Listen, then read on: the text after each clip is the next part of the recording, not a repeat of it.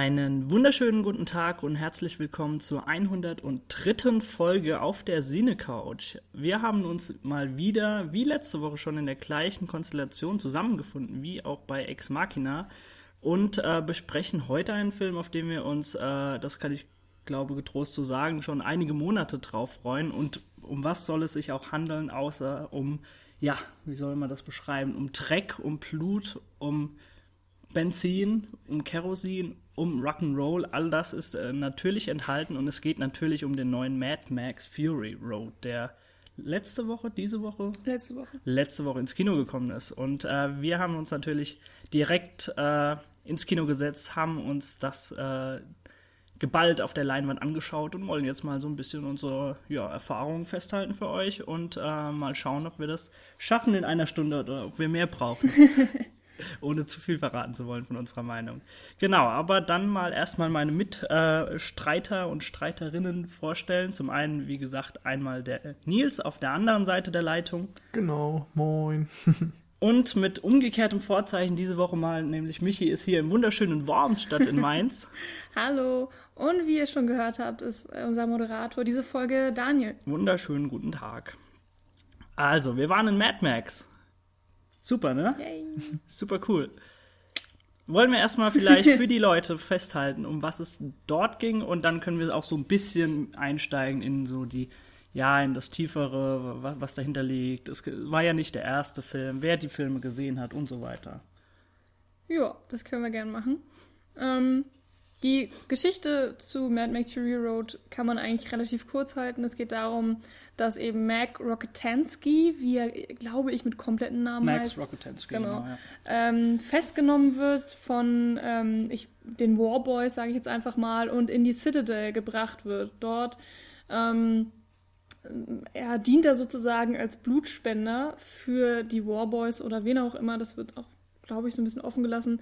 Auf jeden Fall, ähm, ja, ist er ein Gefangener und weil er eben ähm, einem der Warboys ähm, Blut spendet, ähm, muss er mit in den Kampf und zwar gegen Furiosa. Ähm, die wird gespielt von Charlize Theron. Theron. Oh Gott, danke schön. Und Max natürlich von Tom Hardy.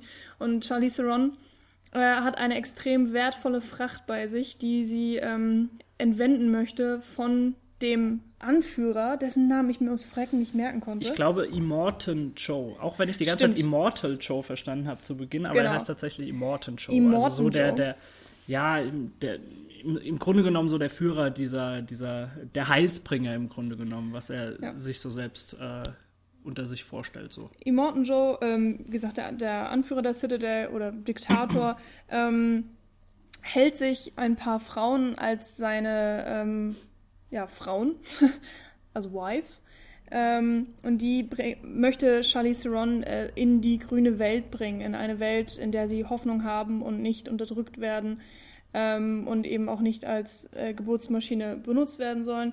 Und mh, die Warboys sind ausgesendet, um äh, Furiosa mit der Ware wieder zurückzubringen. Und mittendrin ist eben unser Max und muss sich irgendwie durchschlagen. Ähm, das ist auch sozusagen eigentlich alles, was man wissen muss.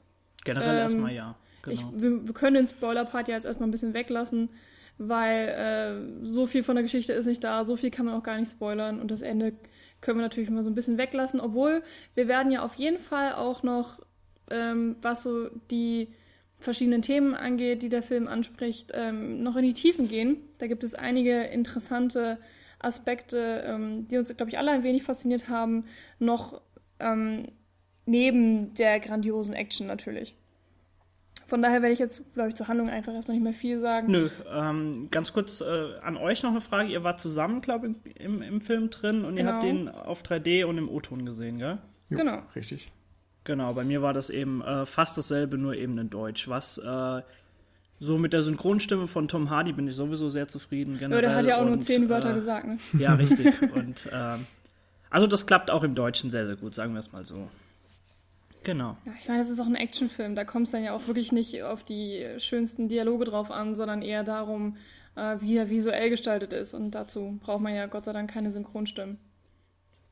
Das stimmt. Obwohl es natürlich auch einige sehr schöne Stellen gab mit sehr schönen Catchphrases.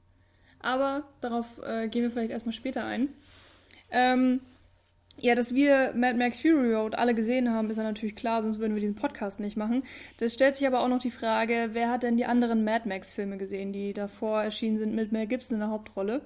Ähm, ich habe tatsächlich alle drei gesehen und zwar auch in so einem kleinen Marathon gar nicht mal vor so langer Zeit.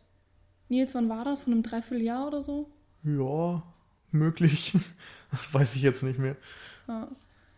Da musste ich nämlich auch noch einiges nachholen. ähm, ich kannte nur Tina Turner äh, aus der Donnerkuppel und mehr konnte ich mit Mac Mad Max gar nicht in Verbindung bringen vor, zu der Zeit noch.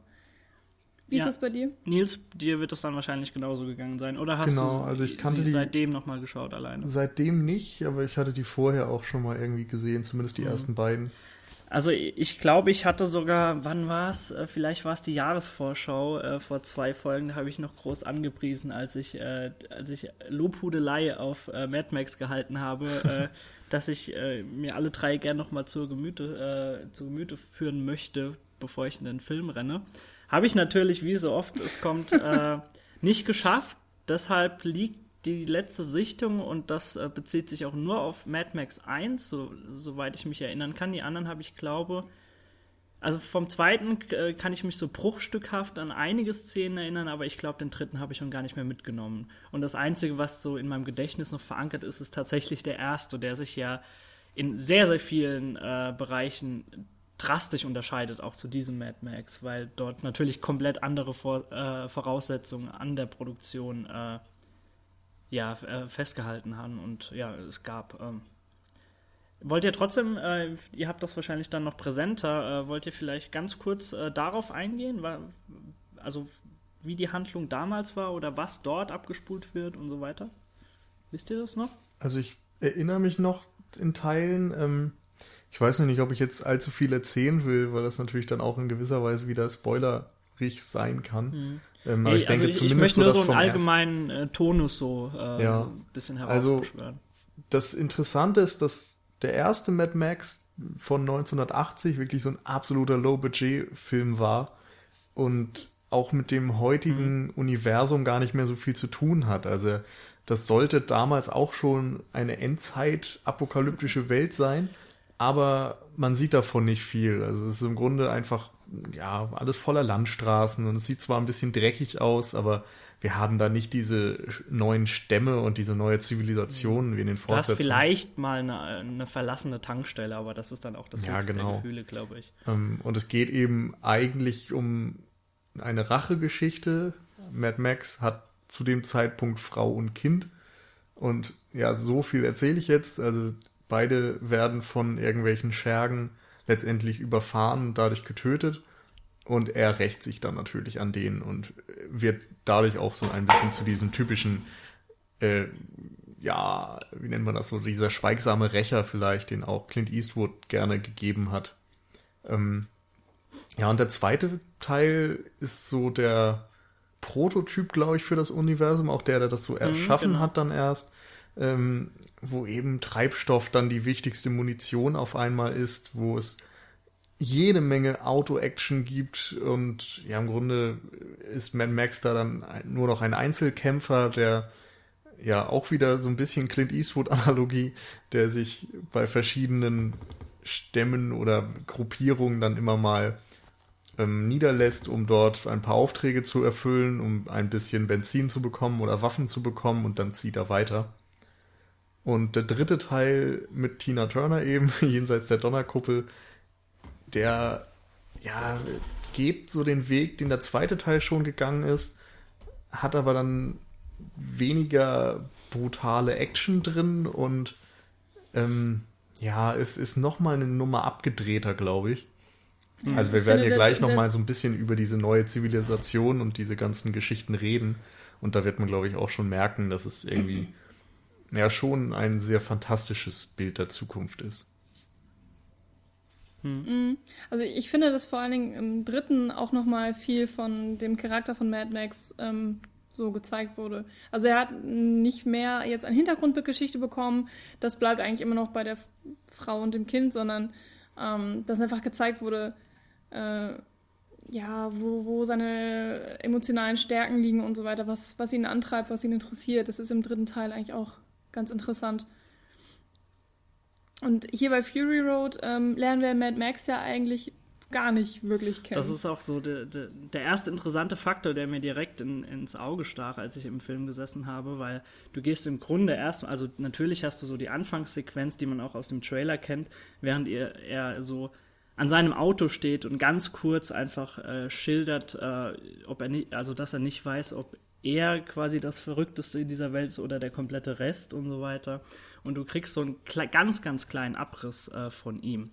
Das Interessante ist aber, dass, dass es dabei im Grunde genommen belassen wird. Ich habe auch gerade letzte Woche, ich weiß nicht mehr, wer das war oder wo das war, ich glaube auf Twitter, hat irgendjemand gemeint, dass es unglaublich interessant findet, dass das so zurückgefahren wird. Diese, also diese, im Grunde diese Detailarmut, die du über ihn erfährst, weil das, und es sind ja auch noch mehr Filme geplant, also es, es wurde ja von vornherein von einer Trilogie gesprochen. Also du, du kriegst genug mit von, von Tom Hardy als Mad Max, aber du du wirst so ein bisschen angepiekst und möchtest mehr wissen und es macht halt noch viel, viel mehr Lust auf mehr und was da noch kommen möge in den mhm. nächsten Teilen. Also, dass er, dass er sich so bedeckt hält und mhm. wirklich nur das Nötigste redet und so diesen eigentlich äh, eher primitiven Part spielt innerhalb des Films. Ich finde das auch, also mich hat es auch überhaupt gar nicht gestört, dass er so wenig im Zentrum des Films ist, sondern ja eigentlich nur ähm, ja, er ist so der, der rote Faden der Geschichte, weil mhm. überall da, wo er ist, passieren eben Sachen, aber er ist nicht ähm, der Fokus dieser Geschehnisse, sondern einfach immer nur eine Randfigur und wir erleben mit ihm, was passiert.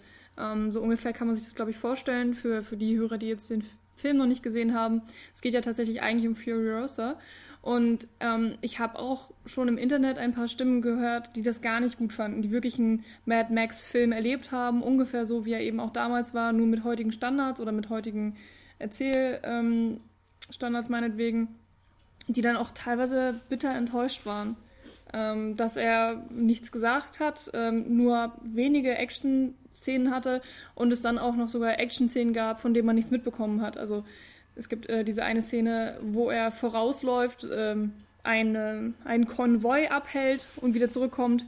Erfolgreich, aber man sieht es nicht, sondern du kriegst es nur Du siehst ihn eigentlich nur noch äh, mit Blut bedeckt und genau. äh, musst dir natürlich dann zusammenreimen, was passiert ist. Und das hat einigen Mad Max Action-Fans tatsächlich bitte auf den Magen geschlagen. Also ich muss ja sagen, ich, ich finde es überaus konsequent, weil das Einzige, was er wirklich dir als Zuschauer mitteilt von sich, ist, dass er schon lange Zeit auf diesen einen Instinkt äh, ja, zurückgeschraubt wurde eigentlich. Also und das, das ist der eine Instinkt ist eben das Überleben. Das ist das Einzige, um das er sich kümmert und äh, beziehungsweise um das er sich ja um, wie soll man sagen ähm, mir fehlen die Worte.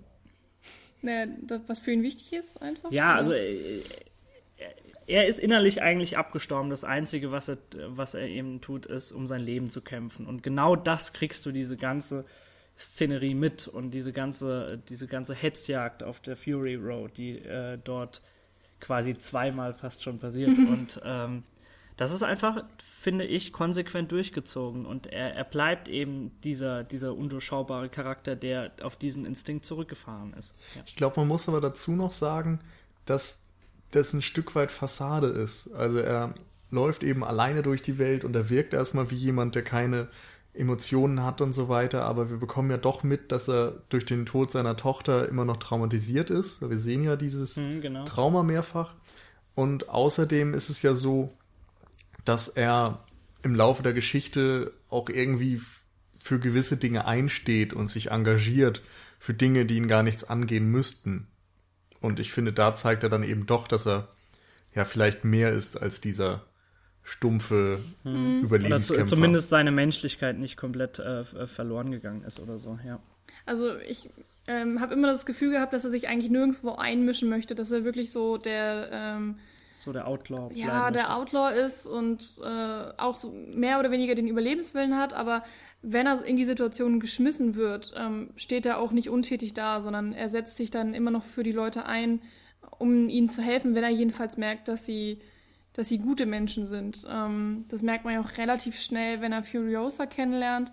ähm, die sich ja anfangs wirklich überhaupt nicht leiden können, beziehungsweise sie nutzen sich so ein bisschen gegenseitig aus, äh, weil sie auf die Hilfe des anderen angewiesen sind und ähm, dieses wiederum auch beide wissen. Es sind ja schon auch sehr, sehr schlaue Charaktere innerhalb dieser Welt und ähm, sie verstehen auch die ganzen, die, die, Regeln dieser Welt, die da eben herrschen, die ähm, ja typisch sind auch eben für diese Postapokalypse, äh, dass man eben eigentlich nur überlebt, wenn man st entweder stärker ist als der andere, wenn man einzeln unterwegs ist oder wenn man in einer Gruppe zusammen agieren kann und so weiter.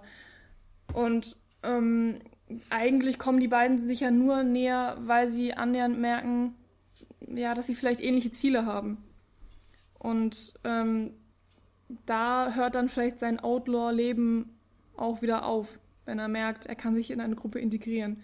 Andererseits würde das ja auch nur für eine bestimmte Zeit oder also könnte man annehmen, jedenfalls jetzt, ähm, so wie der Film ausgegangen ist.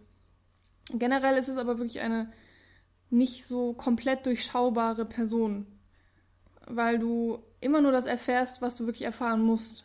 Also auch in Krisensituationen siehst du Mad Max agieren und handeln. Ähm, du weißt aber nie hundertprozentig, welche Ziele er verfolgt und auch, was er denn jetzt eigentlich will. Also ich fand es jedenfalls schwierig, das wirklich herauszufinden. Ähm, aber immer noch halt interessant. Hm. Ja, das, das, das, das, Gleiche kannst du auch eigentlich so auf äh, Furiosa äh, übertragen, weil ähm, du, du, kriegst ja zu einem Zeitpunkt mit, in, an dem sie sich äh, schon entschlossen hat, und äh, das kann man vielleicht äh, in, in, Worten jetzt auch nochmal festhalten, also sie ist ja tatsächlich eine Imperatorin, in diesem Reich von Immortan Cho. Also sie gehört ja, sie ist dort integriert und entscheidet sich dann dafür auszubrechen, um diese Frauen zu retten.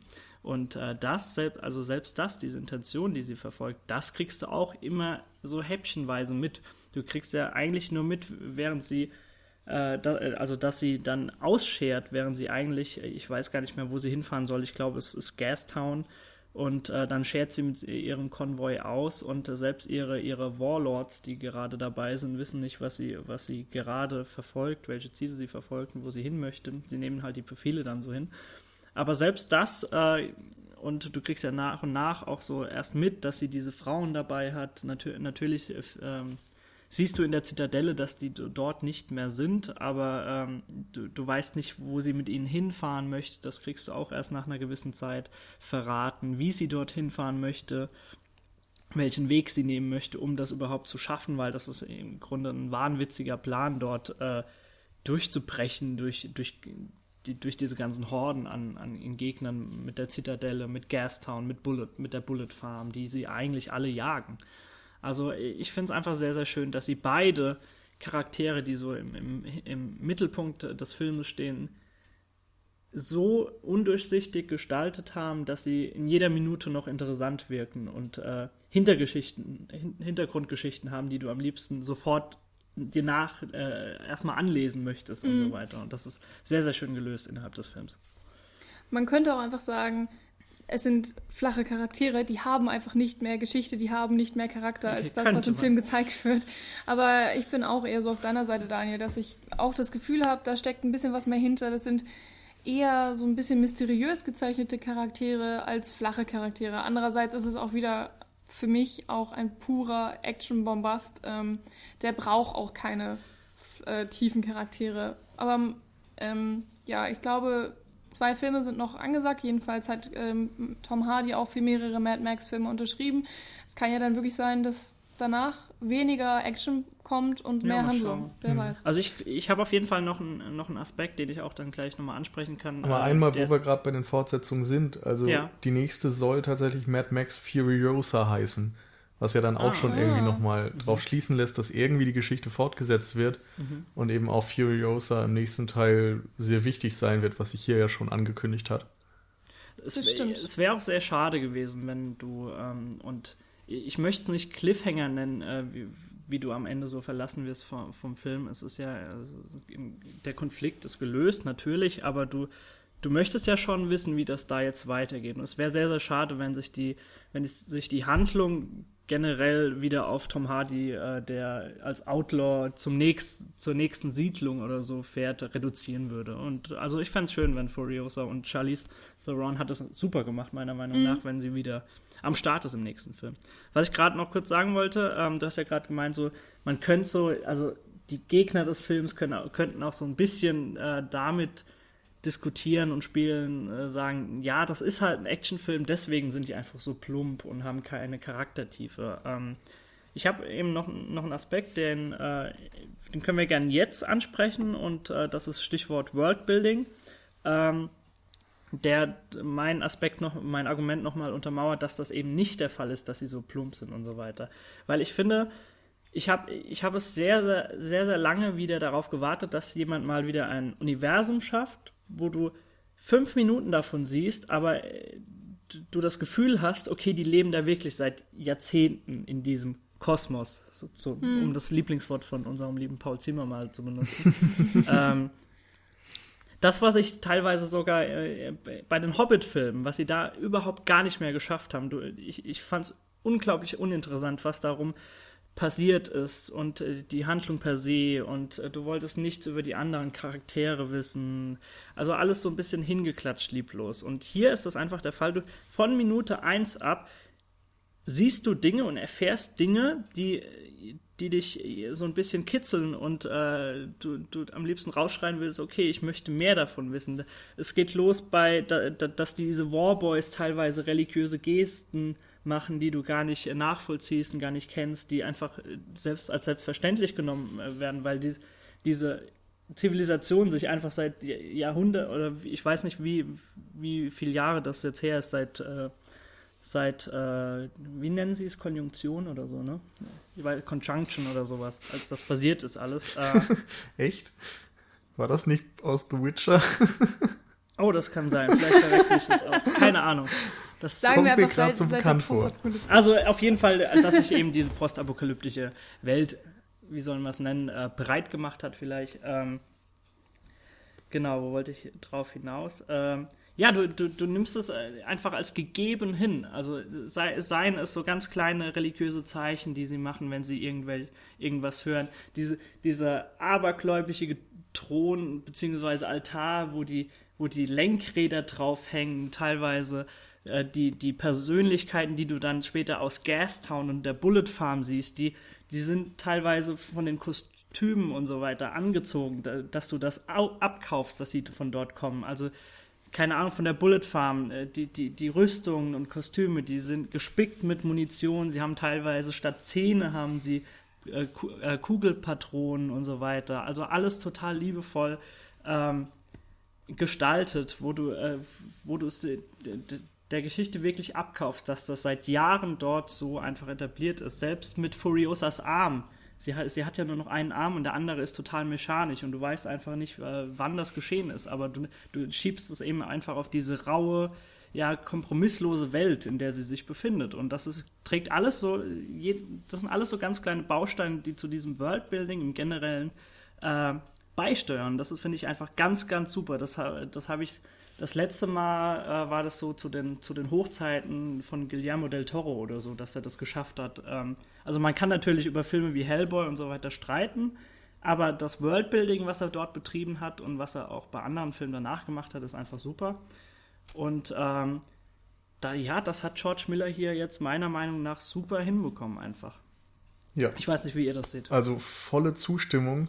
Ähm, ich würde sogar so weit gehen und sagen, das ist ungefähr für mich so, wie es bei Herr der Ringe und Star Wars war. Hm. Also, dass jemand so in diesem Universum drin ist, dass er einfach diese ganzen Details, die du angesprochen hast, gar nicht erklären muss, weil er in seinem Kopf schon weiß, warum die da sind. Und man nimmt es ihm irgendwie ab und hinterfragt es nicht. Also ich denke da jedes Mal zum Beispiel an diese ähm, krähenhaften Kreaturen auf Stelzen, die irgendwann mal nachts durch die Sümpfe laufen oder so. Und du hast keine Ahnung, wer das ist. Die laufen einmal durchs Bild, tauchen danach nie wieder auf, haben keinerlei Bedeutung für die Handlung. Aber es ist ein total ja cooler Moment, weil du einfach noch mal mehr Figuren dieser Welt kennenlernst irgendwie oder noch mal siehst, wie das Leben dort scheinbar aussieht, mhm. welche Dass sie sich auch anpassen sind. einfach an die, genau. an die Notlagen, die dort herrschen, ja. Und solche Dinge gab es eben auch zum Beispiel in Star Wars, wo in der Kantina irgendwelche Aliens rumlaufen, die du nicht kennst und dann nie wieder sehen wirst. Oder mhm. ja, wo, wo dann auch zum Beispiel von diesen ähm, kleinen Wesen, die irgendwie die äh, R2D2 wo am Anfang mal entführen. Da hast du irgendwie auch keine Ahnung, was das für Leute sind, was sie da für eine Gesellschaft haben. Aber du hinterfragst es nicht, weil es einfach so selbstbewusst präsentiert wird, mhm. dass man ja gar nicht wissen muss, was deren Geschichte ist. Ich, ich glaube, der große Unterschied ist immer, dass ähm, manchmal so Sachen zweckmäßig präsentiert werden und, und dann dienen sie immer so als so eine Art Foreshadowing. Und der, der Zuschauer weiß schon, ah, okay, das kommt nochmal, das hat irgendwas zu bedeuten und das äh, ist dann vielleicht nochmal so ein, so ein kleiner Plot-Turn ähm, innerhalb der Geschichte oder des Nebenstrangs oder sowas in der Art. Und ähm, das nimmt man anders auf, also finde ich jedenfalls immer, ähm, als dann eben solche Sachen, die wir hier kurz angesprochen haben, die nur zur, zur Weltenbildung dienen, aber für die Handlung eigentlich komplett irrelevant sind. Ähm, ich finde, das formt immer auch so eine, so eine Atmosphäre mit, ähm, unterschwellig meiner Meinung nach. Ja, wenn du dir einfach als Regisseur das Ziel setzt, so ein Universum zu entwerfen, dann musst du auch unbedingt dich darum kümmern, dass dass das Ganze so immersiv wie möglich mhm. einfach für den Zuschauer gestaltet ist. Und Was? wenn das nicht funktioniert, wenn diese, wenn, wenn diese, ja, wenn diese, dieser Schalter nicht umgelegt werden kann im, im Kopf des Zuschauers, dann hast du natürlich mhm. ein Problem. Und dann werden Dinge hinterfragt, die wir hier gerade als selbstverständlich nehmen. Mhm. Und das ist, das ist eine Kunst, die, sagen wir mal, zum Teil natürlich auch unterbewusst abläuft, aber die du ganz, ganz klar äh, so unterstützen kannst, so, so grandios unterstützen kannst wie George Miller, der in jeder, also du, du hast in jeder Szene das Gefühl, er ist Herr der Lage und wusste mhm. ganz genau, was er hier machen wollte und warum er das hier so präsentiert. Und ich finde, das hört nicht nur bei den Kostümen auf oder eben bei diesen komischen Figuren, die da auftreten, sondern ähm, ganz wichtig ist auch noch, wie die Leute so auf sich gegenseitig reagieren. Wir haben jetzt diese, ich nehme jetzt einmal Furiosa als diese Imperatorin und sie führt ähm, diesen Konvoi an anfangs beim am Film und hat eben äh, irgendeine Fracht, die sie zur, zu dieser Gastown oder so bringen soll und irgendwann biegt sie ja links ab und alle Leute in ihrem Konvoi hören auch wirklich auf ihre Befehle. Also ähm, da ist eine ganz klare Hierarchie auch zu erkennen und eine, ein Mechanismus, der einfach funktioniert. Ähm, sie gibt ein Signal und alle wissen, was das Signal bedeutet, alle reagieren sofort und der Zuschauer hat keine Ahnung. Du merkst, okay, sie hat das Signal gegeben, zu was auch immer, und alle reagieren darauf und du wirst automatisch ausgeschlossen von dieser Gruppe, weil du eben ähm, nicht in dieser Welt bist. Dadurch, dass du nicht in dieser Welt lebst, äh, weißt du nicht, wie sie funktioniert und dadurch kannst du wirklich nur als ähm, tatsächlicher Zuschauer im, im doppelten Sinne daran teilnehmen. Du wirst nicht in diese Welt eingeladen, um sie kennenzulernen, sondern du wirst eigentlich äh, reingeschmissen und, und dir wird nichts erklärt. Und das ist auch, finde ich, bei Mad Max ein, ein extrem interessanter Gesichtspunkt, der sich durch den kompletten Film zieht, weil auch sehr wenig, ähm, ah, wie heißt das, Telling passiert. Also die wird nichts großartig auf die Nase gebunden eigentlich. Es sei denn, es ist wirklich wichtig, aber selbst dann wird es noch interessant erzählt.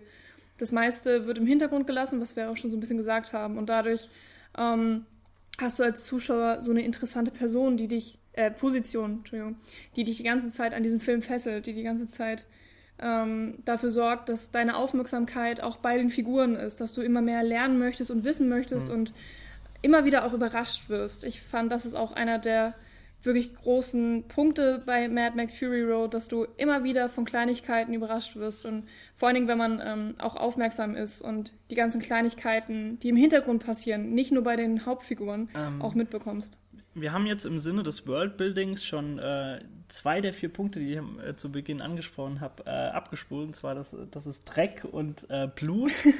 Kommen wir vielleicht mal ganz kurz zu Benzin und Rock'n'Roll. Und äh, da können wir vielleicht auch so ein bisschen die, die Fahrzeuge, die und äh, natürlich dann später auch die Action, aber erstmal die Fahrzeuge, die auch ganz, ganz super ins, in, zum Worldbuilding beitragen. Also du hast ja diese, ich, also ich bin, äh, ich bin echt niemand, der sich mit Autos auskennt, aber du siehst ja teilweise diese Cadillacs, die dermaßen umfunktioniert wurden und dann auf, auf Kettenfahrzeugen äh, mhm. laufen oder sonst was. Und das ist so unglaublich gut alles umgesetzt. Und du hast, du, du guckst einfach auf einen Konvoi oder auf ein Auto und verstehst sofort, warum das so gebaut wurde und, und nicht anders und warum, äh, warum du dadurch einen Vorteil hast innerhalb dieser Welt. Du hast teilweise, ähm, es kommt ja auch vor, dass dieser Konvoi beispielsweise von Banditen überfallen wird, die komplett anders aussehen als, als beispielsweise die Soldaten der, der Zitadelle, die dann ja auf dieses, an dieses rau Leben, ich, ich musste immer an die, äh, an Star Wars 1, an die,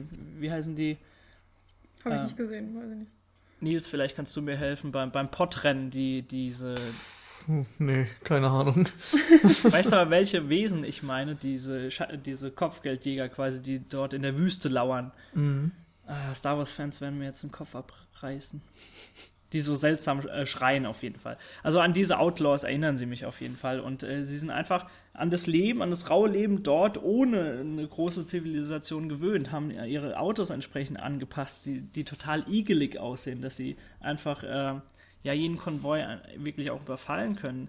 Dann gibt es diese Motorradfahrer in der Schlucht, die nochmal komplett anders agieren und sich an das, an das Leben in diesen Bergen an, äh, angepasst haben die, die, die Leute von der Bullet Farm, von Gastown habe ich ja schon angesprochen, die, äh, die, ja, die selbst von, den, von der Kostümierung einfach so fantastisch an diesen Ort, an dem sie platziert sind, passen und alles wirklich äh, ja, bedacht scheint von George Miller.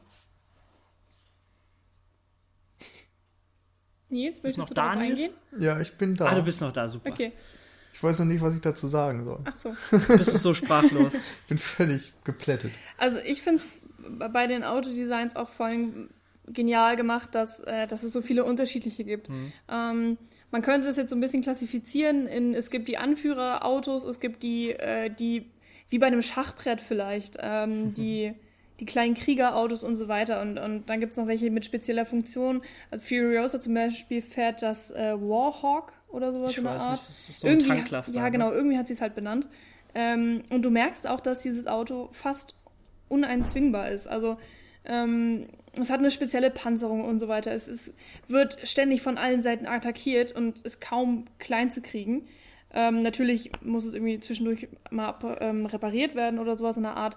Aber ohne dieses Auto könnten sie die Mission auch gar nicht leiten. Das hat, sagt Furiosa irgendwann auch, äh, dass es mit diesem Auto ihr bester Versuch ist, die Frauen äh, aus der Citadel hinauszuschleusen. Wo du dann erstmal überhaupt erfährst, dass sie das tatsächlich irgendwie schon mehr, genau. mehrfach die letzten Jahre versucht hat ja. und nie geschafft hat oder nach, jedes Mal wieder zurückgekehrt ist. Nach 45 Minuten oder noch länger im Film kriegt man erstmal mit, was denn überhaupt die Mission ist. Ist auch ganz nett.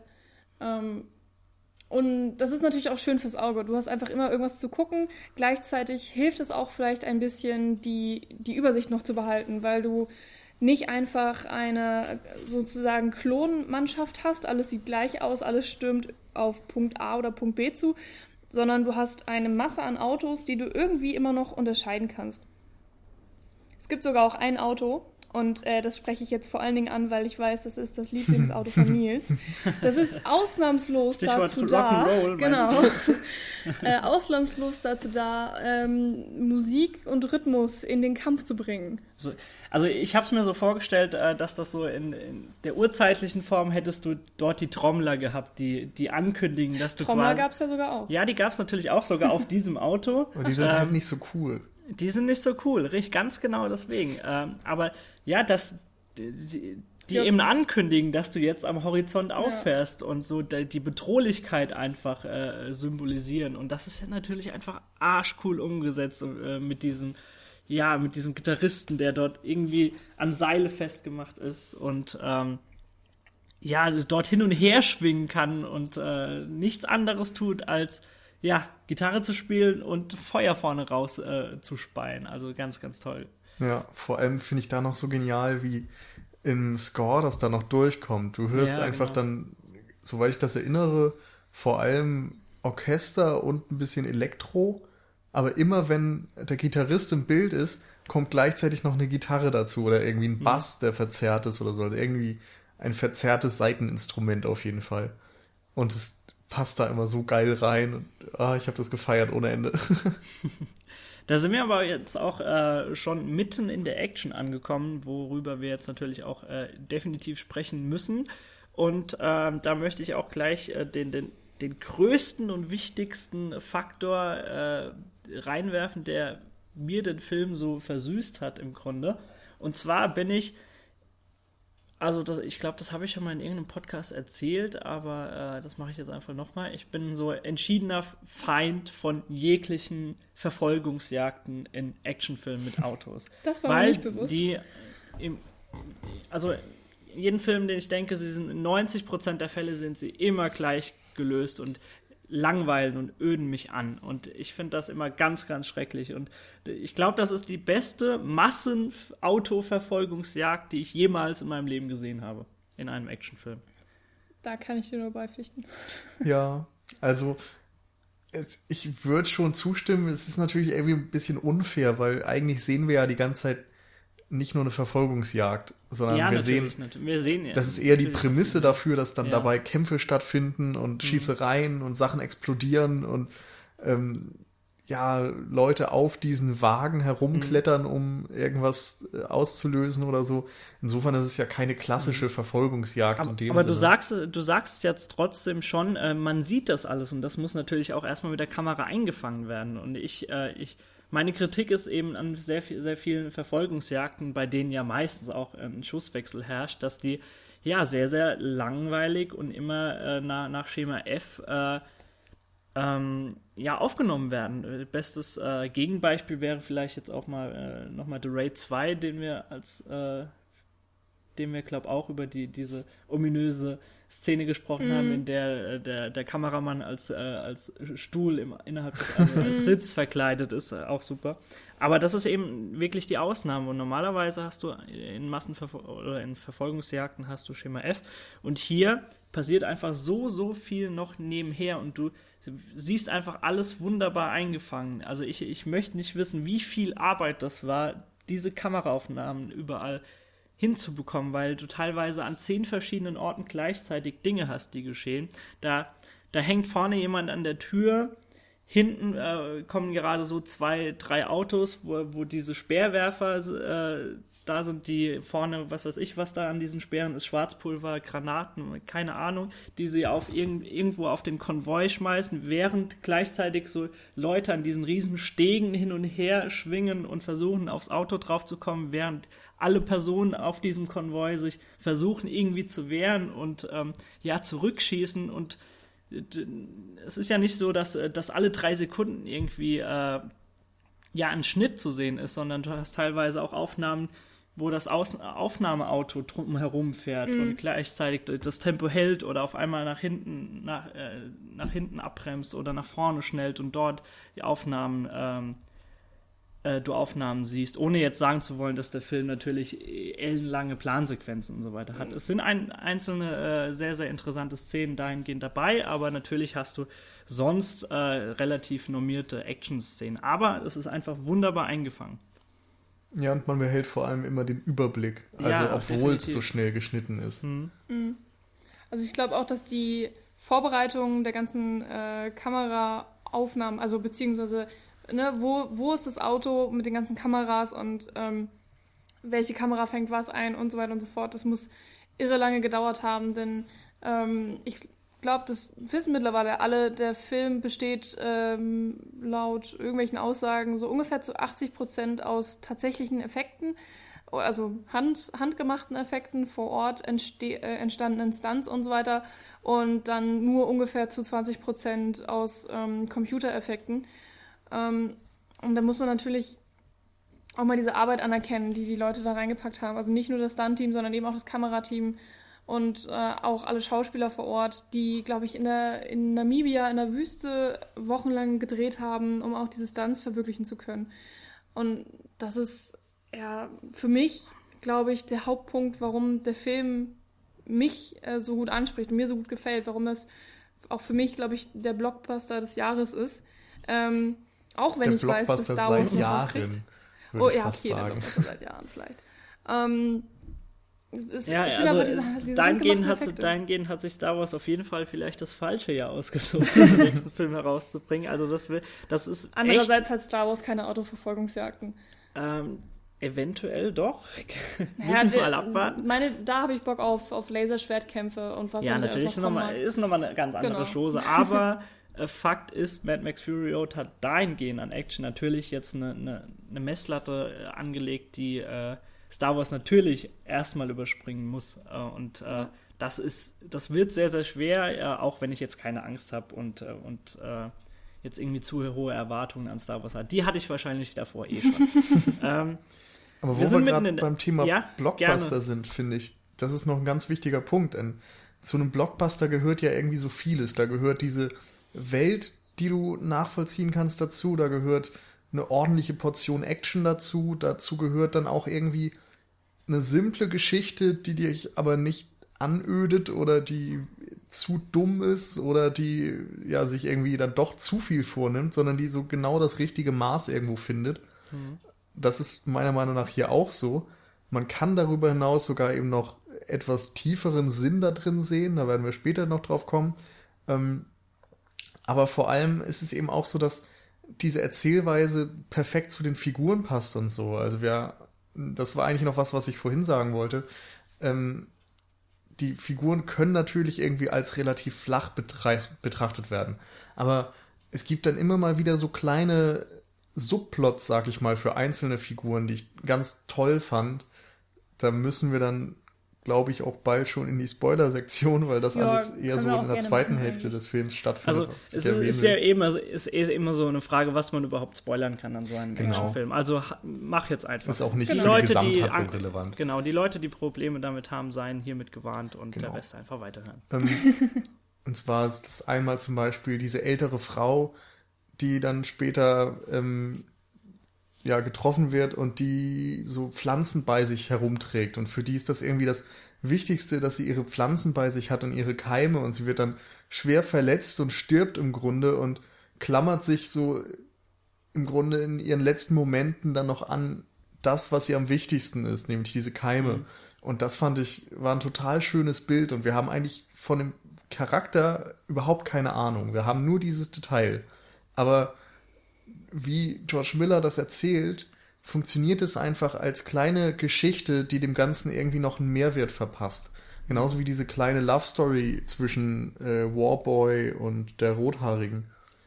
So, wo man auch im Grunde nicht viel von beiden weiß und nicht viel erkennt und irgendwie ist da auch für eine Love Story viel zu wenig Zeit, aber du merkst, dass da so eine emotionale Verbindung ist und wie das dann einfach erzählt wird am Ende durch Blicke, die sie sich zuwerfen, ist ganz großartig gemacht. Und ich finde, das ist sowas, was viele Blockbuster verlernt haben, also dass man sich einfach mal auf diese Einfachheit auch wieder besinnen kann. Ähm, du hast gerade diesen Mini-Plot äh, erwähnt mit, dem, mit den Keimen und Samen, die sie äh, seit Jahren äh, mitführt und äh, was so die letzte Hoffnung für sie sym- symbolisiert, für diese alte Frau. Ähm, ich glaube, sehr, sehr viele Blockbuster hätten hier die einfache Ausfahrt genommen und hätten das irgendwann innerhalb des Films etabliert und, und äh, damit schon gezeigt, okay, das wird die Lösung des Filmes sein. Wir fahren irgendwo hin, zeigen bis dahin genug Action, aber dann können sie sich irgendwo hin retten und haben, äh, finden dort wahrscheinlich irgendwie zufällig Wasser oder so. Irgendeine Höhle wird es gewesen sein. Und äh, schaffen es äh, dort, äh, ja, wieder Pflanzen entwickeln zu lassen und so weiter. Und ich glaube, diesen, diesen einfachen Ausweg, diese, äh, ja, die, die, diese Route, die dort hätte abführen können, die hätten sehr, sehr viele Actionfilme genommen heutzutage. Und äh, dementsprechend beeindruckt war ich eigentlich. Also natürlich hast du so diesen Gedanken im Kopf, weil du ja äh, einen gewissen Erwartungshorizont, eine Erwartungs... Äh, äh, Erfahrung hast einfach als Zuschauer und äh, sehr, sehr viel mittlerweile gesehen hast. Und natürlich hast du das im Kopf und damit spielt George Miller auch so ein bisschen. Aber überaus beeindruckend fand ich es einfach, dass er diesen einfachen Weg nicht geht. Und ähm, ja, im Grunde äh, nach der Hälfte des Filmes, und wir sind ja jetzt im Spoiler-Part, eigentlich genau das nochmal macht, was er bis zu diesem Zeitpunkt schon gemacht hat. Und als dieser Plan wirklich äh, dort dann wirklich Früchte trägt und äh, beziehungsweise alle entscheiden, okay, lass doch haargenau dieselbe Route wieder zurückfahren, die wir uns hierhin erkämpft haben. Und ich, ich habe einfach im Kino gesessen und habe gedacht, was für eine fantastische Idee ist das denn? weißt du, du bist gerade durch die Hölle gegangen und, und keiner rechnet damit, dass du einfach jetzt wieder äh, die, die mm. komplett selbe Route nimmst und äh, eben die Zitadelle, die gerade verlassen ist und nur ein paar junge, äh, unerfahrene Warboys dort sind, das dann einfach einnimmst. Und die, die Idee fand ich mhm. einfach so super, dass die das einfach durchziehen. Das, das, also hohen Respekt und äh, großen Applaus an George Miller. Das, das ja. war einfach ja. fantastisch. Ich hab, musste genau ein bisschen so. sogar lachen im Kino. Ich fand das, das auch so gut. toll, weil man im Grunde auch wieder denkt, eigentlich wäre es ein einfaches gewesen, einfach dieses ursprüngliche Ziel, das Furiosa hat, zu erreichen. Und dann genau, zu sagen, ja. ah, guck mal, hier ist alles grün, ja. hier ist die Zukunft, alles ist gut, Happy End. Aber das passiert eben nicht. Und stattdessen gehen wir einfach nochmal zurück auf Anfang. Perfekt. Mhm. Es ist auch so ein, so ein schönes Bild, weil einfach auch, ähm, du hast ja diese postapokalyptische Welt und du hast diese drei oder vier Clans, die man so ungefähr mitkriegt. Und im, im Herzen dieser, jedenfalls in diesem Film, ist ja die Citadel. Und wir sehen ja anfangs, es, es, gibt dort Wasser, aber eben nur für die Reichen, die es kontrollieren oder eben für diesen Immortan Joe, der es äh, als einziger, glaube ich, sogar kontrolliert. Ähm, und, und wo Wasser ist, ist natürlich auch Leben. Das ist ja genau die große Symbolik des Films. Und, und warum sollte man dahin nicht zurückgehen? Warum, ähm, was haben Sie gesagt, ein paar, paar Dutzend Tage durch die Salzwüste fahren? Ohne Hoffnung auf irgendwas, wenn man weiß, dass, dass die Citadel da ist und, und eigentlich nur erobert werden muss. Ähm, mhm. Ist halt auch die Frage, was ist einfacher, was ist schwieriger? Ähm, so zurückzugehen, da wo man gerade erfolgreich von geflohen ist und um da nochmal erneut um seine Freiheit zu kämpfen und auch für die Freiheit äh, von diesen Hunderten von armen Leuten, die da leben, oder eben mit Sack und Pack genau so weit wegzufahren wie möglich, ohne die Sicht auf ja die Hoffnung grüne Welt, genau, ja. die man eigentlich haben wollte. Also es ist so eine schöne, so eine schöne Pattsituation, die da mitten im Film entsteht, weil natürlich die Frauen haben schon gepackt. Sie sitzen auf ihren Motorrädern, sie wollen losfahren und dann kommt Tom Hardy beziehungsweise eben Mad Max nochmal angedonnert und erzählt hier Leute, wir haben aber tatsächlich einen zweiten Aufsweg, ähm, der nur noch nicht in Betracht gezogen wurde und dass sie dann eben umkehren und sich das zurückkämpfen, was ja eigentlich der Menschheit sozusagen gehört, ähm, ist einfach ja eine, eine, tolle Möglichkeit, also die in dem Film verwirklicht wurde. Ähm, ich ich finde die Entscheidung auch wirklich ja toll und die ist natürlich auch spannender von dem Film. Niemand möchte äh, die Frauen auf ihren Motorrädern 100 Tage durch die Wüste fahren sehen, natürlich. Und der Film schafft es aber auch, die Entscheidung so rüberzubringen, dass es nicht komplett lächerlich ist mhm. und dass man sich darauf freut. Und gleichzeitig, ähm, weil du, Daniel, ja gemeint hast, sie machen das gleiche nochmal, ähm, schafft das eben auch, dir nochmal neue Sachen zu zeigen. Mhm. Es passiert nämlich nicht genau das gleiche nochmal, äh, auch wenn ich das tatsächlich erwartet hatte. Ich dachte, gut, das ist jetzt ja die zweite Schlacht, das kann jetzt ja eigentlich gar nicht so fantastisch werden, wie die erste Schlacht war ähm, dann wird man natürlich äh, sofort eines anderen belehrt und sitzt da mit offenem Mund und staunt und, und ich muss auch wirklich mehrmals laut lachen bei diesen riesigen, also im, im oh mein, Sinne genau, natürlich. im positiven Sinne, bei diesen, oh, was passiert denn da Momenten? Also, zum Beispiel auch, als der Gitarrist zum ersten Mal auftauchte, das war ja schon auf der Hinfahrt.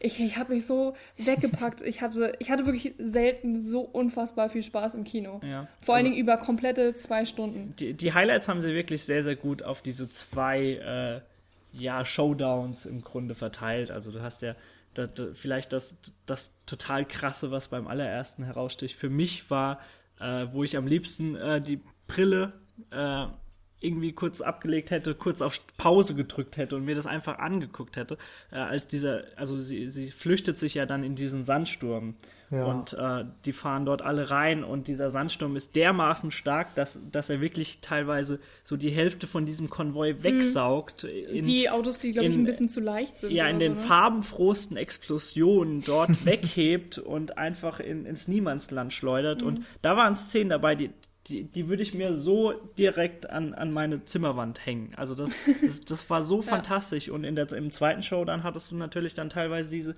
diese, diese Typen, die an diesen Stegen, äh, mhm. Stegen mhm. hingen und äh, teilweise das, ja, wie so eine Choreo teilweise schon aussah. Also ganz, ganz toll einfach alles äh, äh, akzentuiert haben, diese, diese Highlights. Und äh, muss ich ja natürlich recht geben. Also ist natürlich meinte ich das nur mit inhaltlich einfach nochmal den, yeah, denselben Weg gehen, ja. aber sie haben es einfach fantastisch gesch geschafft, das nicht langweilig zu inszenieren, ja. sondern nochmal auf, auf eine ganz andere Art und Weise. Äh, ganz kurz, weil du die Farbenprächtigkeit auch angesprochen hast. George Miller hat gesagt, dass er diesen Film wirklich auch äh, mit, mit ganz vielen Orangefiltern und äh, teilweise gibt es auch diese blaue Sequenz gedreht hat, weil er einen Kontrast haben wollte zu den anderen postapokalyptischen Filmen, die mal draußen sind. Also ähm, einer der Filme ist ähm, The Road.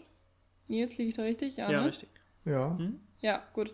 Ähm, der äh, war für mich auch einer der, der größten und emotionalsten Apokalypse-Filme eigentlich auch ist und der ist ja eigentlich fast nur grau.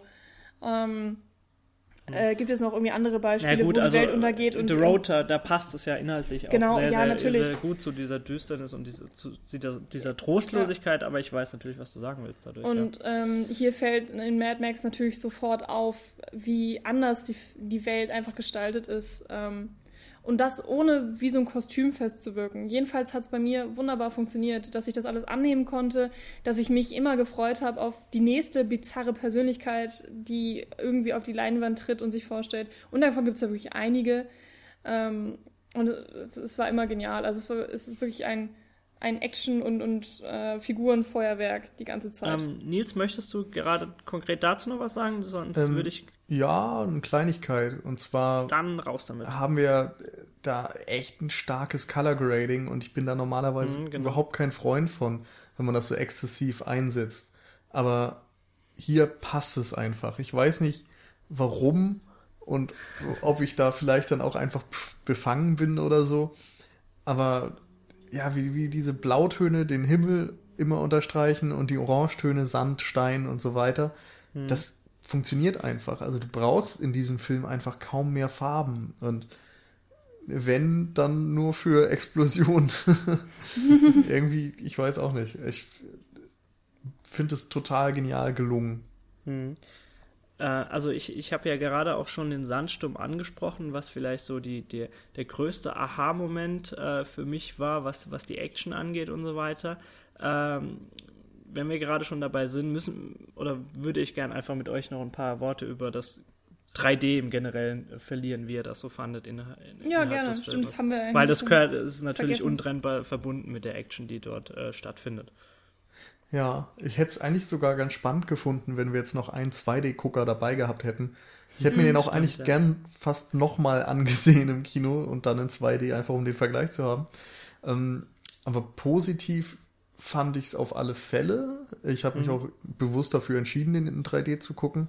Ähm, und was ich besonders geschätzt habe, war einfach diese enorme Bildtiefe. Das mhm. ist was, was sich auch irgendwie durch alle 3D-Filme zieht, die mir gefallen, ob das Gravity ist oder Hugo oder sonst was.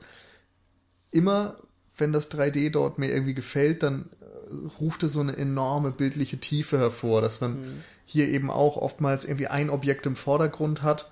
In einem der ersten Shots ist zum Beispiel eine Eidechse, die bei dir herumläuft. Ach, dann stimmt. in der Mitte ist es irgendwie dann das Auto von Mad Max und er selbst, wie er irgendwie an einem Abgrund steht. Und du hast dann die Weite des Landes, dieser Wüste eben, die ja bis ins Endliche in die Tiefe geht. Und mhm in Mad Max Fury Road wird das Ganze dann nochmal dadurch unterstützt, dass du ganz viele ja, Partikel irgendwo im Bild rumschweben hast. Du hast eben diese Sandstürme, diese die Wolken und Staub, die aufgewirbelt werden. Es gibt teilweise so Lensflares und so, die auch dreidimensional arrangiert sind. Besonders schön fand ich übrigens auch noch eine Stelle, wo jemand durch ein Fernglas schaut und du kannst dann so den Dreck des Fernglases irgendwie auch erkennen. Und Ach ja, stimmt. Ich weiß, ich weiß nicht, da wird einfach immer versucht, wirklich die Tiefe des Bildes irgendwie nochmal zu verstärken durch den 3D-Effekt. Und nicht einfach nur das gleiche gefilmt, mhm. was man für 2D-Filme auch filmen würde. Mhm. Ja, also, das finde ich auch. Also ähm, es ist halt auch so eine Ordnung des Bildes einfach. Das hast du auch ähm, in den Actionfilmen, dass ähm, das Auge des Zuschauers immer auf das gelenkt wird, was scharf ist, logischerweise. Meistens ist es eben im Vordergrund.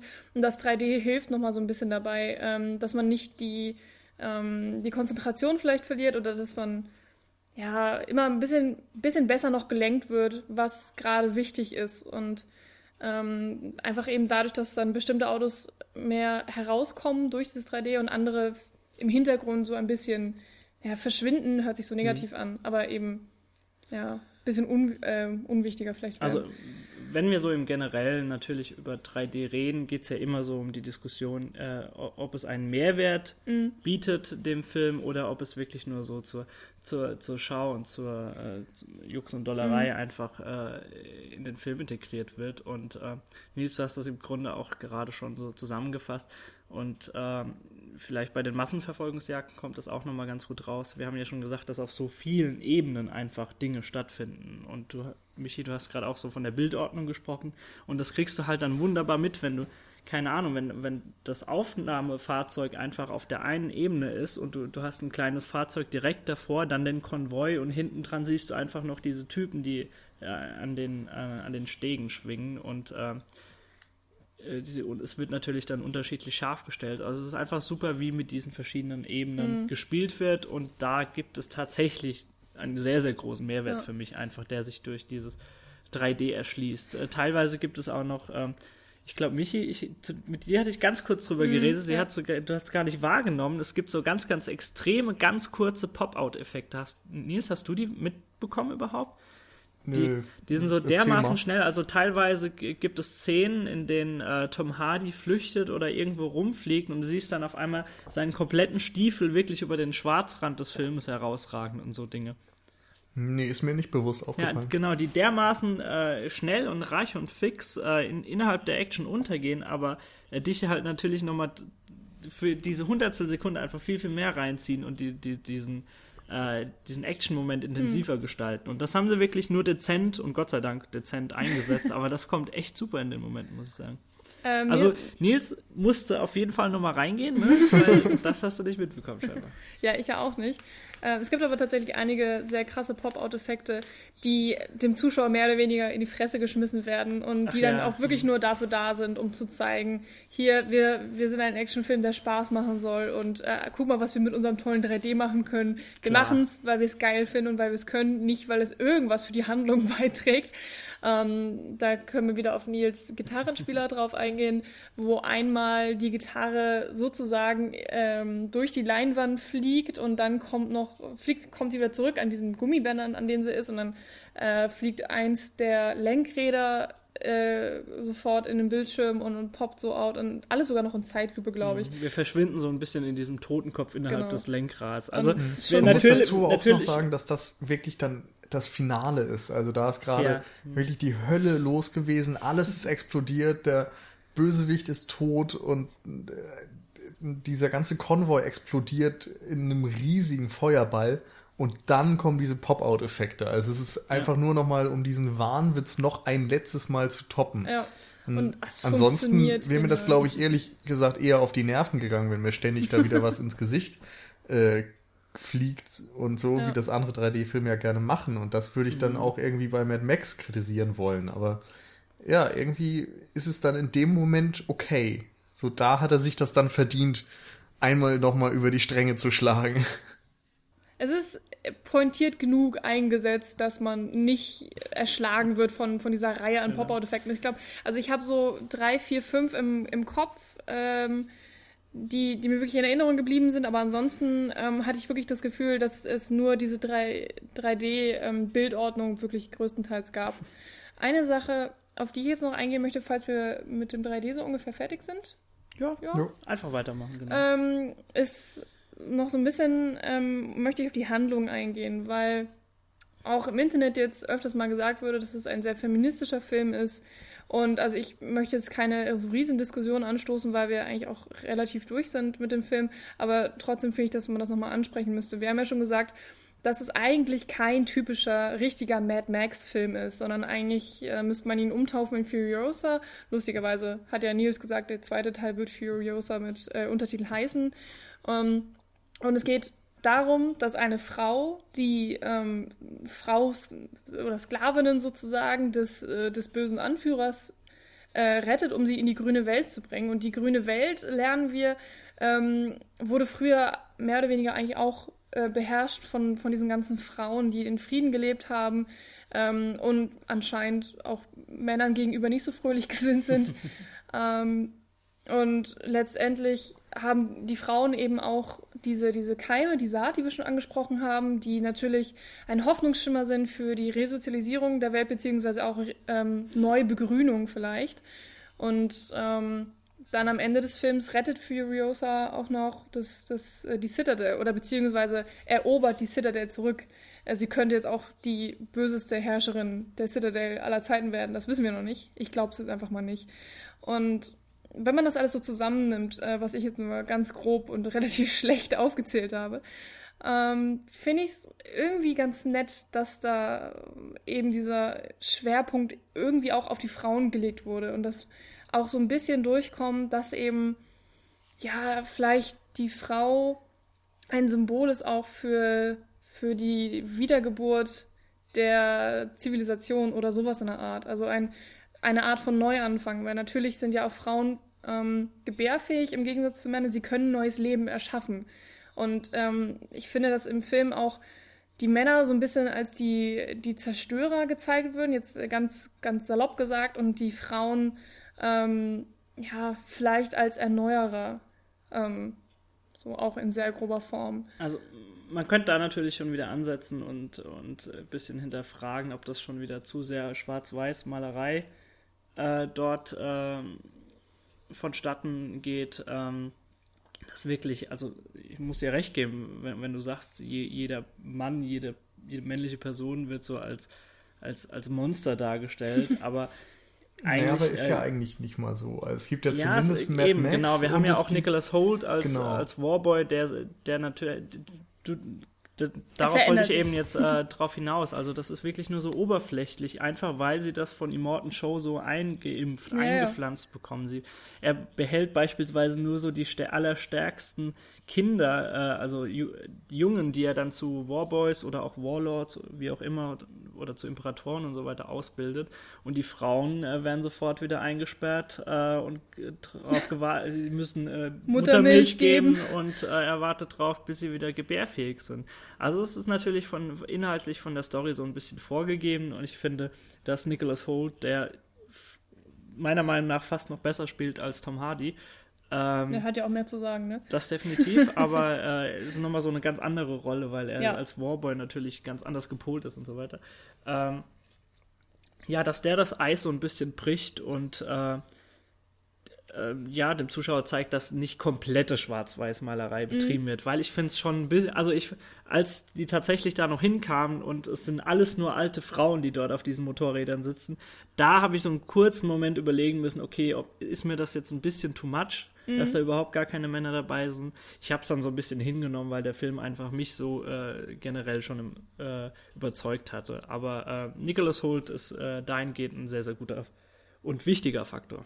Also ich finde erstmal ähm, funktioniert der Film ohne diese Botschaft total gut. Also er das stimmt. Er drückt ja. dir einfach diese Message jetzt auch nicht total ins Gesicht. Also du kannst mhm. einfach der Handlung folgen und sagen, okay, Fury Road und Rückeroberung der Citadel und fertig, das war's. Mehr brauche ich nicht an Handlung und schon hast du Spaß.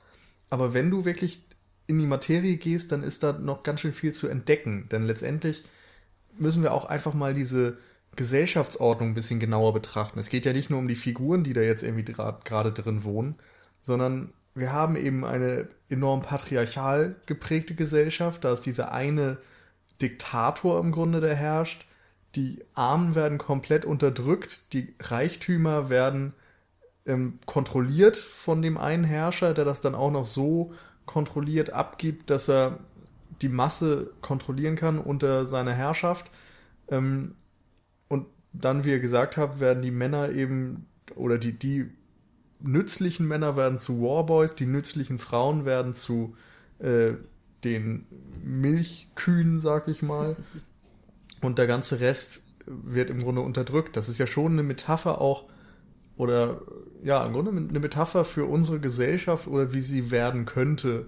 Mhm. Und alles eben in einer sehr überspitzten Form, keine Frage. Ja. Und innerhalb von dieser Ordnung ist es dann auch viel interessanter, so kleine Details sich anzusehen und zu sagen, okay, warum kriegen diese Warboys jetzt die Muttermilch? So ist es das einzige weibliche, was denen eingeimpft wird.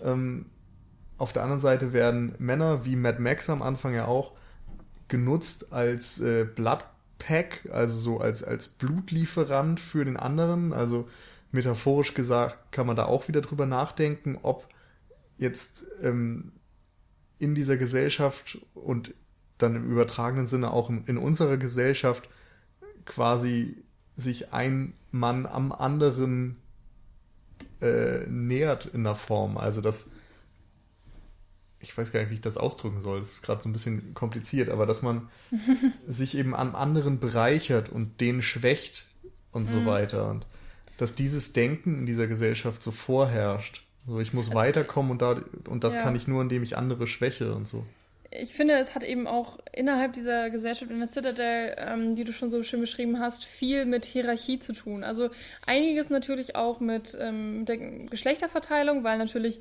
Männer können keine Muttermilch geben. Und die Muttermilch ist hier auch ein, einer der wichtigen Faktoren, um, ähm, ich glaube, die Leute zu ernähren. Jedenfalls habe ich das ungefähr so verstanden. Und äh, dementsprechend können Frauen bestimmte Aufgaben erfüllen und die Männer können bestimmte Aufgaben erfüllen. Und der Warlord, oder äh, Quatsch, Warlord, Entschuldigung, der ja, ja äh, Immortan also. Joe oder so, ähm, entscheidet dann für dich sozusagen, mhm. welche Rolle du in dieser Gesellschaft einnehmen sollst. Du, man, also ich habe so verstanden, dass man sich das gar nicht aussuchen kann, sondern ähm, du wirst eingeordnet in dieses System und hast dich dem zu fügen und kommst da auch nicht mehr raus. Also wenn du einmal ähm, also so ein bisschen Kastensystem auch. Ja, genau, wenn du einmal Warboy warst, dann, dann bist du dein Leben lang Warboy und so weiter und so fort.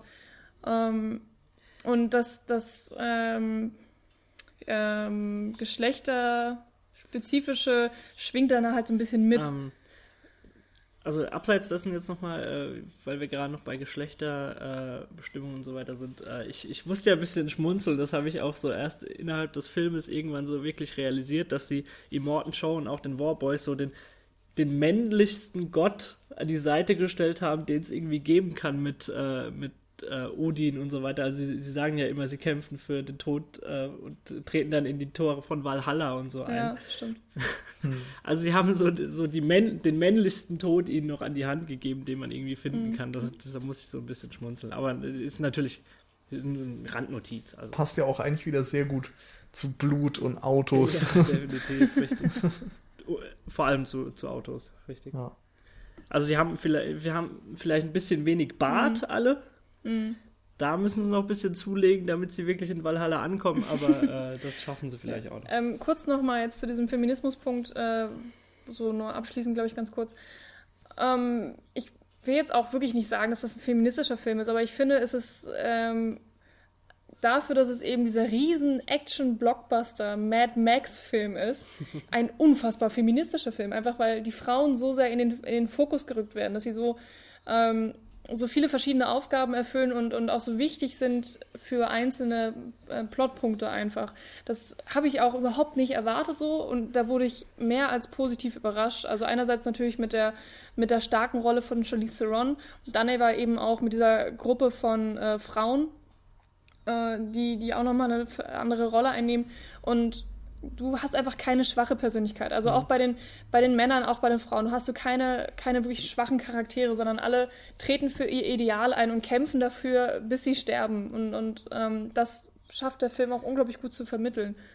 Ähm, kurze Frage, könnt ihr euch an, an dermaßen viele starke Frauenrollen auch in den, in den alten drei Filmen erinnern? Gibt es da irgendwelche Parallelen, die man Also Tina Turner kann? natürlich so. Also natürlich, es gibt in sehr, sehr vielen Actionfilmen, also die eine starke Frau. Mhm. Äh, ja, aber das ist Zentrum. ansonsten tatsächlich nicht so. Okay, ja, das ist interessant festzuhalten auf jeden Fall. Ja.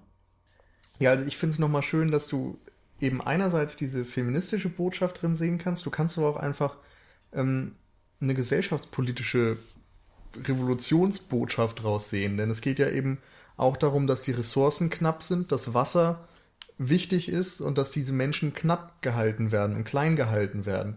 Und Mad Max erzählt dir eigentlich dann auch wieder, dass du eben nicht fliehen solltest, sondern dass du dir das, was dir rechtmäßig zusteht, zurückerobern solltest als Gruppierung. Ja. Also, ne, sie sollen eben mhm. nicht irgendwo in eine unsichere Zukunft über dieses Salzmeer fliehen, sondern zurückgehen und sich das holen, was ihnen gehört. Und sich selbst irgendwie auch. Dieses sich selbst helfen ist, glaube ich, ein ganz wichtiger Punkt. Einerseits helfen ja, die stimmt. Frauen sich selbst, aber diese Gesellschaft hilft sich auch selbst. Nimmt Dinge in die Hand. Hm, definitiv, ja. Ähm, ganz kurz, also diesen Punkt haben wir jetzt im Grunde genommen fertig behandeln, oder? Ja. Ähm, ich würde nämlich auch sagen, dass ähm, wir reden ja über keinen Arthouse-Film, den wir jetzt irgendwie in, in allen Belangen auseinandernehmen äh, müssen. Wir haben auch mehrfach betont, dass dass Mad Max in sehr, sehr vielen Situationen auch zeigt, dass er ein arschgeiler, äh, sehr stilvoller Actionfilm sein soll. Und äh, ich glaube, deswegen brauchen wir auch nicht allzu viel äh, Worte noch mehr drüber verlieren und haben so die wichtigsten Punkte eigentlich so in der Gänze jetzt besprochen. Äh, ich frage nochmal ganz kurz in deine Richtung, Nils, ob du noch irgendeinen Punkt hättest. Sonst würde ich sagen, kommen wir einfach so zum Schluss mal, oder? Nö, ich bin durch. Super, gut, ähm, weil unser Fazit hat ja so in unserer Lobhudelei eigentlich schon drin gesteckt. Äh, dann wenn euch nichts mehr einfällt, würde ich diese Runde jetzt schließen und äh, sagen, freuen wir uns zum einen auf Star Wars und gucken, was der uns noch dieses Jahr an Action bietet und natürlich auf den zweiten Film, der hoffentlich irgendwann dann kommen wird und äh, sowohl Furiosa als auch Tom Hardy äh, drin enthalten sein wird. Ja. Ich meine, Star Wars ist mir jetzt gar nicht so wichtig, äh, ja. aber lassen wir das. Ähm, nur noch eine Sache. Ich glaube, wir waren jetzt gar nicht mal so euphorisch, das liegt jetzt ein bisschen daran, dass das schon wieder eine Woche her ist, dass ich den Film gesehen habe und so. Als ich aus dem Kino kam und auch die nächsten ein, zwei Tage, war ich immer noch völlig geflasht und unter Feuer. Also guckt euch ja. diesen Film bitte an. Unbedingt ja. rein. Und das geht ins Kino. Einer der, genau, einer der Filme, die man unbedingt auf großer Leinwand erleben sollte. Ähm, wartet nicht ab, sondern mhm. lauft einfach rein. Wenn ihr den Trailer schon interessant findet, äh, werdet ihr den Film lieben. Also ich würde es fast schon äh, wirklich mit Gravity einstufen äh, von den Filmen her, die man unbedingt wirklich im Kino und nicht ja. nur auf, auf dem Heimfernsehen äh, sehen soll, äh, einstufen. Und ähm, mit diesen Worten werden wir für diese Folge dann fertig. Da bleibt mir noch zu sagen, äh, ihr könnt uns gerne mal hinterlassen, ob ihr so in den ein, allgemeinen Tenor einstimmt und auch äh, absolute Fans seid, nachdem ihr jetzt im, innerhalb des äh, im Film wart. Ähm, lasst uns Kommentare da, das dürft ihr auf der Seite machen, auf www.sinnecouch.net. Gerne auch bei Twitter, bei Facebook, auf allen Kanälen sind wir natürlich äh, erreichbar. Wir diskutieren gerne mit euch darüber. Äh, vielleicht habt ihr auch ein paar Kritikpunkte, die wir jetzt in unserer in, ja, in unserer Euphorie vergessen haben. wir haben ähm, eigentlich das ist natürlich nicht, nicht der perfekte Film, das wissen wir auch, aber, aber ähm, fast. Doch, fast. aber fast. Fast. Ja. Der Gitarrist hat den Ausschlag gemacht. Ja. Ich glaube, ähm, ich habe auch so, wenn ich bei Twitter mal geguckt habe, festgestellt, dass der einzige Mensch der Welt ist, der den Film nicht mag, das ist Jacker. Ja, genau. Oh, armer Jacker. Habe ich auch so. Mhm. Aber ich glaube, er wird sich Stelle. diesen. Ich glaube, er hat auch schon bei der Second Unit geschrieben, dass er sich diesen Podcast nicht antun wird das über stimmt. Mad Max. Ja. Also trotzdem natürlich viele Grüße, falls er irgendwann in den nächsten Jahren äh, das doch ja. machen wird. Äh, in diesem Sinne sind wir fertig für heute. Ihr dürft uns natürlich auch kleine Mikrospenden hinterlassen. Äh, gleiche Blabla wie immer. Bei Flatter könnt ihr uns dabei ja. erreichen. Ansonsten diskutieren Das übertönen wir jetzt einfach alle mit einer lauten Genau. Super. Hat jemand eine? Äh, so schnell nicht. Das, das mache ich noch. Okay. Also, bis nächste Woche und äh, dann bestimmt auch ein weiterer Kracher. Ja, genau. Tschüss. Tschüss.